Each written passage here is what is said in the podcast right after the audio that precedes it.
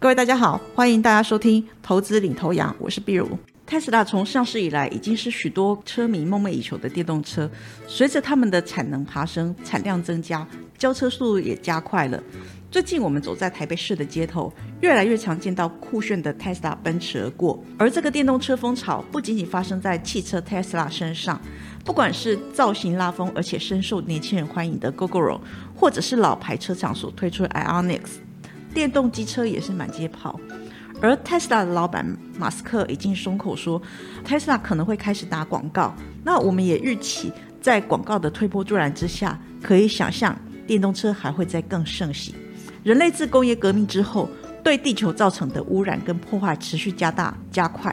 地球在温室效应之下的气候变迁也是相当的严重，而且我们先前也提到过了，许多的破坏已经不可逆，因此国际近邻转型要求提高。不管是零碳排或者是永续发展，成为全球的公约，大家也期望能够透过这样的一个目标来减缓地球暖化的速度，从而防止灾难的发生。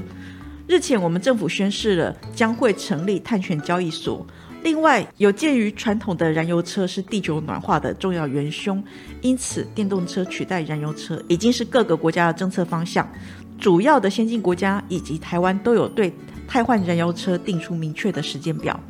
因此电动车的渗透率势必逐年提升。在这里，我们先打个岔，因为时间的关系，这次我们的主题还是会分成上下集，为大家介绍电动车跟周边设施产业的现况，还有它的投资机会。二零二二年全球车市大受俄乌战争以及中国疫情封控打击，全球性通膨。供应链中断、交车受困、晶片荒这些因素等等，让二零二二年全球车市呈现年衰退零点六个 percent 的窘况。到目前为止，尚未恢复疫情之前的销售水准。不过，如果把车市拆分成传统燃油车还有电动车来看，则会有天壤之别。二零二二年全球电动车包含了纯电动车跟插电式混合动力车。总销量就已经达到一零五二万辆，已经突破千万大关，年成长超过五成。二零二二年在整体乘用车当中，电动车的渗透率已经攀升到十三个 percent。如果我们分项来看的话，二零二二年全球纯电动车的销售量大概是在七百六十八万辆，较上一个年度大增接近六成。插电式混合动力车的话，它的销量也是较前一年度大幅成长了四成以上的水准。以纯电动车市场来看的话，Tesla 的销售量是高居第一，比亚迪紧跟在后。二零二二年，Tesla 销量达到了一百三十一点四万辆，年成长四成。至于说比亚迪，它的销量是达到一百八十五点七万辆，年成长更高达两百一十二个 percent，成长幅度是居冠的。让比亚迪成为二零二二年电动车市场的最大赢家。而且，如果论车型的话，Tesla 的 Model Y 它的销量七十七点一万辆，是二零二二年全球最畅销的电动车型。而且，执行长马斯克他还是持续看好 Model Y 会是二零二三年地表最畅销的车子。那在这里，我们回想一下，传统车它是由燃烧汽油做动力来推动，如果没有油了。驾驶人直接把车开到加油站，几分钟加满油之后就可以上路了。但是这个情况如果换成是电动车充电的话，这个状况就不太一样了。因此，电动车会面临到许多有待解决的电力问题。现在我们的生活几乎离不开智慧手机跟三 C 的产品。请问，如果你电量大概剩下三十个 percent，你要充饱一只 iPhone 手机需要多少时间呢？这个时间应该是比我们在加油站排队加油一直加到满的时间多上几倍，甚至几十倍吧。那如果是电动车的话，用的电更多，时间更久。以特斯拉来说，同样剩下三成的电量，快充可能要花三十到四十分钟来加满，慢充呢可能六到七个小时。回想我们排队几分钟加油，驾驶人都会感到。无奈跟不耐，何况你要等几个小时。另外，我还想请问，你习惯一直把手机用到没电，就算你的电量剩下百分之二十或者是以下都没有关系吗？还是你跟我一样，有严重的电力焦虑症，随时都希望你的手机维持满电，或者是八九成以上的电量呢？就像使用手机一样，电动车大量吃电，如果用到没电，就什么也动不了了。而且电动车配置了大容量的电池，还有悬吊系统等等。相对于传统的汽车，重量大概是一点四到一点七公吨，电动车大概都是两吨起跳，明显就比较重。而且随着电池的数量跟密度增加，重量也会有所不同，可能还会更重哦。万一没有电，就无法启动了。如果说乘客一起下车来推，大概也推不动它。美国是电动车渗透率相当高的市场，去过美国的人应该都知道，美国地大物博，开车上班一百公里，你午休单程花个半个小时，开车去吃个饭，这个是家常便饭的。我们想象一个比较极端的驾驶电动车却没电的场景，假设几个美国妹子在假日的期间很开心的驾驶着电动车出游，可是因为路况不熟，他们在外地迷了路，持续在乡间打转，电动车的电力也因为持续打转，找不到正确的道路，逐渐的耗尽了。我们刚才提到过了，美国地大物博，所以很多村落之间，它可能离得相当的远。夏天又日正当中，车子停在前不着村后不着店的地方，没有电，当然没有冷气可以吹。那在没有救兵的情况之下，妹子们只能够顶着炙热的艳阳，而且大部分的女生的力气通常是比较小一点，所以当这些女生使尽了吃奶的力气，气喘吁吁的推着他们心爱的电动车，车车却面露哀戚，而且纹风不动。最后，妹子们大汗淋漓。又经不起毒辣的阳光，妹子一一口吐白沫，中暑倒地。我们一想到这个画面，就知道有多凄惨啊！幸运一点的话，等了老半天，妹子终于搬到了救兵，但是光脱掉处理还要充饱电，这一些费用零零总总加起来，就可能比储物油还贵。不光是假期泡汤，回家可能还会落了几天的替退，加上脸啊、手啊、脚啊。皮肤晒伤脱皮，可能又痛，会蛮长的一段时间发生这种悲剧。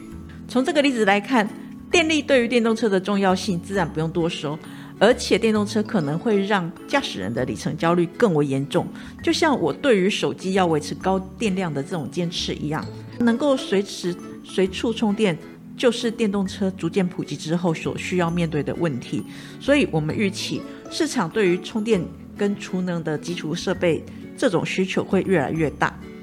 虽然目前电动车市场的主流暂时还是油电混合车，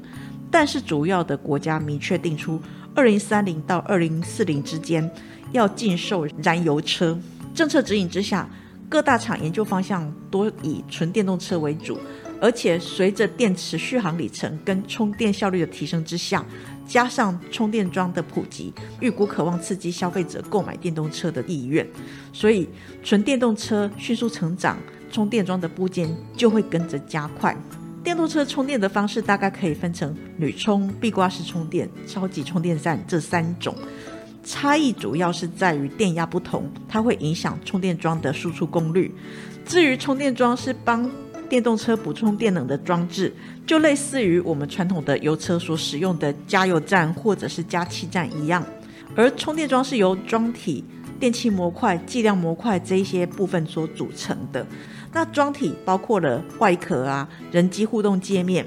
电器模块的话，可能就包括了像是充电插座、电缆转接端子牌啊、安全防护的一些装置等等。现行电动车的充电桩规格。共有快充跟慢充两种，慢充是 AC 交流电，使用一般家电的插头就可以充电。那当然就是适用家中安装的这种充电的设备。以 Model 三为例，慢充一个小时大概可以跑四十公里，大概花六到八个小时可以将电量从零充到一百个 percent。但是充电时间太长是它重要的缺点。至于快充就是 DC 直流电。一般公共场所的充电站基本上几乎都是配备快充，用来满足车主的时间需求。那我们同样以 Model 3为例，快充一个小时大概可以达到四百公里的续航力，三十分钟可以把电量从零充到百分之八十。充电时间较快，对于急需要用到车的车主来说是比较方便的，但是充电成本比较高，也比较容易损坏电池的寿命。不过，除了独栋的透天厝，或者是我们的车库跟住家连通的这种房子之外，不论是在公寓或者是集合式住宅这种社区安装充电桩，都会受到一些限制。比如说，像老公寓，你可能就只能在一楼停车。那在一楼，谁来建充电桩，接谁家的电表，这个就是一个争议。至于说集合式住宅这种社区的话，就更复杂了哦。因为电动车相对于传统车比较容易发生火灾，而且一旦起火，消防的程序比油车更复杂，而且充电桩的电压相当的高，安全上的风险也比较大。所以，是不是能够获得管委会，也就是多数住户的同意，能不能建成，这个变数是相当的大。以目前国内四栋大楼住户电动车主，并没有经过大楼管委会同意而私设充电桩。那即使说，呃，有一些车主他是接自己家的电表，但是挨告了之后，全部都败诉。由此预期，公共充电桩的成长空间还是比较大一些。而且，公共场所提升快充充电站已经成为各个国家政策推动的主要目标。市场预期，二零二一年到二零二五年，公共快充年复合成长率，也就是 Kager，达到十三个 percent，私人充电桩是大概四十四个 percent。而国内方面，不管是住家所安装的，还是公共充电桩、充电站，数量都是持续的增加。光是经济部所设定的目标，预计在二零二五年，全台公共充电桩的数量将上看七千八百个。力推电动车有成的主要市场，其中欧洲新能源车渗透率大概是在二十个 percent，但是各国之间的公共充电的车桩比，就是电动车跟充电桩的比例，这个差距是相当的大，尤其是目前整体公共车桩比还是很高的，也就是暗指未来公共充电桩的数量有较大的增长空间。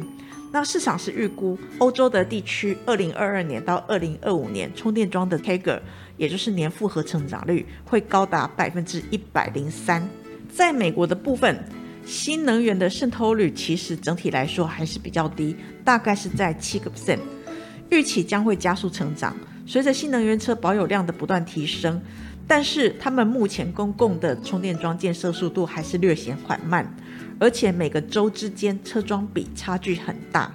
整体公共的车桩比还是比较高，所以充电桩的数量还是有蛮大的增长空间。另外就是削减通膨法案以及基础设施投资和就业法，提升美国在地化的制造还有研发的能力。预计将会补助七十五亿美元。二零三零年目标是公共充电桩要达到五十万座，所以由此预估，二零二二年到二零二五年充电桩的年复合成长率可以达到七十六个 percent 之多。另外，在中国的部分，国家发改会政策就加大了财政金融支持的力道，目标在“十四五”的末期可以满足两千万电动车的充电需求。各个城市也要推出一些充电的设施部件相关的一些政策。预期中国的新能源车销售渗透率可以达到三成，这样子的一个数字，对于充电桩的需求将会持续的提升。所以说，不管在政府或者是各个车企他们积极建设之下，预期二零二二年到二零二五年充电桩规模的年复合成长率会达到五十六点五个 percent。总的来看。预期电动车市场将会持续成长，而电动车跟储能基础设备的需求也会随着电动车的销量而持续放大。不过，由于说目前不管是在各个区域，其实车桩比还是比较高，在需求跟政策的一个推动之下，预期将会加快充电桩的部件脚步。这一集我们已经跟大家介绍追随电动车市场的成长性。还有充电桩为什么会因为电动车的成长而加快部件脚步？现行的充电桩的一个方式、规格跟优缺点，还有充电桩市场的这个成长性等等。下一集我们会跟大家介绍充电桩的进入门槛、未来主流规格、充电设备产业链这些以及相关的投资机会，敬请期待。以上是投资领头羊节目内容，谢谢收听。本公司与所推介分析之个别有价证券无不当之财务利益关系。本节目资料仅供参考，投资人应独立判断、审慎评估并自负投资风险。